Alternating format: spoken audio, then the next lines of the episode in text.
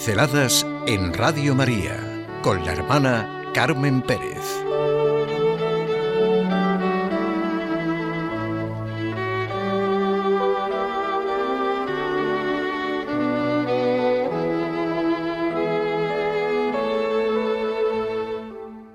Entre el callar y el hablar.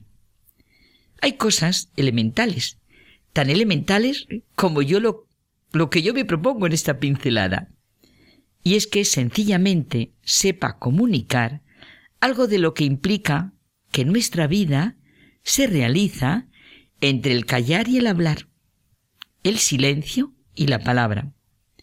Recuerdo que hace ya años sentí una experiencia parecida como consecuencia de haber visto un documental, El Gran Silencio. Hay frases conocidísimas que expresan esta realidad que quiero proponer, el silencio, esa gran capacidad y riqueza humana entre el callar y el hablar. El silencio como estructura fundamental, como la base de nuestra trascendencia, la plataforma desde la que saltamos al conocimiento de Dios, de los hombres, del mundo. Por ejemplo, pienso en la experiencia que debió tener Paul Masson, un periodista francés de finales del siglo XIX, para sentir que en virtud de la palabra el hombre es superior al animal. Por el silencio se supera a sí mismo. O la de un filósofo alemán, Wittgenstein, muy significativo por sus análisis del lenguaje. La mitad del mundo tiene algo que decir, pero no puede. La otra mitad no tiene nada que decir, pero no calla. Bueno, y la del conocido autor del Viejo y el Mar, Hemingway, que se entusiasmó con España y de hecho tenemos testimonios de su presencia. Se necesitan dos años para aprender a hablar y sesenta para aprender a callar. Nuestra vida se realiza entre callar y hablar, dos polos que, como se ha puesto de manifiesto en las frases, tienen afinidad y se requieren uno y otro. Por el silencio descubrimos un universo en el que se hacen posibles, reales, las más profundas verdades. Nos gritan las verdades en el silencio. Y nos gritan las verdades sobre nosotros mismos y sobre Dios. Es la puerta de entrada desde donde todo recobra su densidad. Nos encontramos en el silencio, como decía Erasmo, con los amigos. La mejor amistad llega cuando el silencio entre dos parece ameno. ¿Cuántas veces se pone de manifiesto que la necesidad de hablar, en esos momentos, es precisamente para salvar una situación? Pero no es ese el verdadero hablar, sino el hablar que es comunicación rica de lo que en el mismo silencio se ha experimentado. La belleza de la comunicación está precisamente aquí, porque una persona no puede encontrar a otra más que en el reconocimiento que requiere el silencio.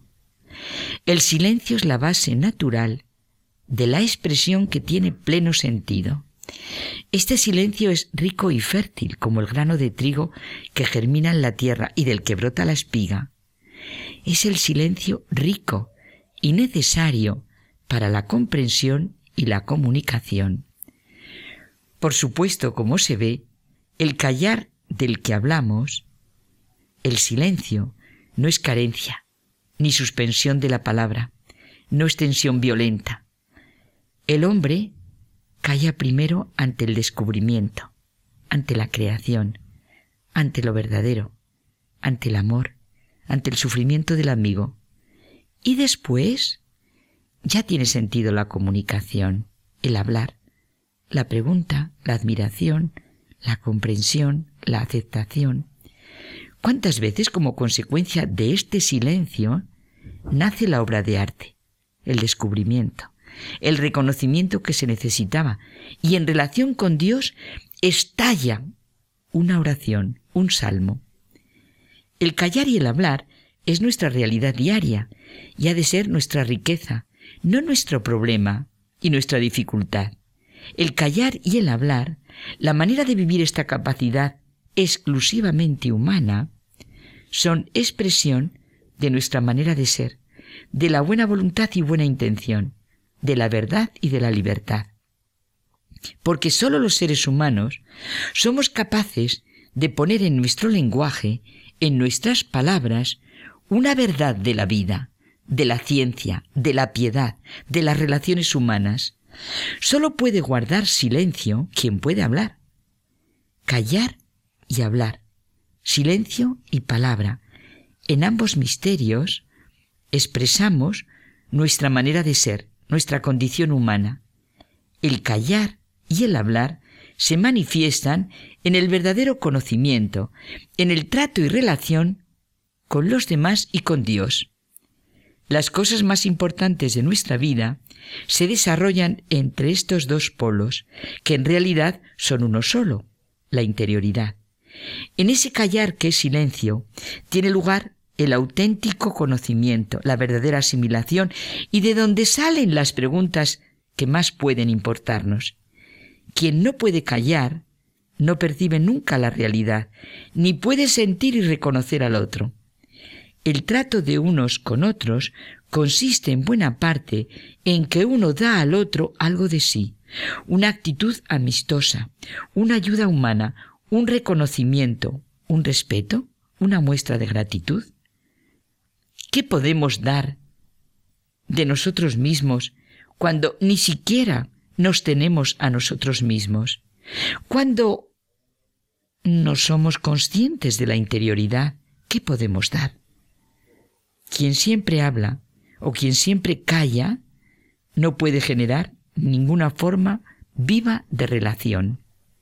Y realmente, solo en el silencio, en este hondo callar, llego ante Dios y sé comunicarme y establecer mi relación con Él.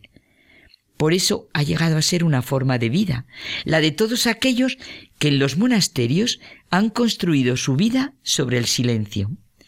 Toda vida auténticamente humana, por ejemplo, el comienzo de la fe, el comienzo de una vida que vive su relación con Dios, requiere de este tomar conciencia, de este darse cuenta clara, de este decir desde el más profundo callar interior. Dios mío, Dios mío, tú me miras, pronuncias mi nombre.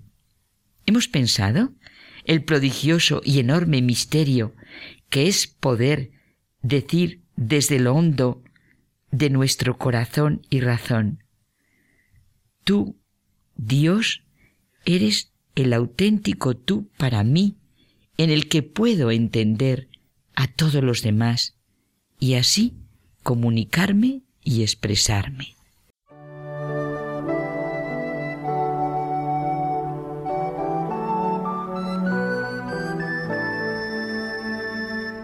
Pinceladas en Radio María con la hermana Carmen Pérez.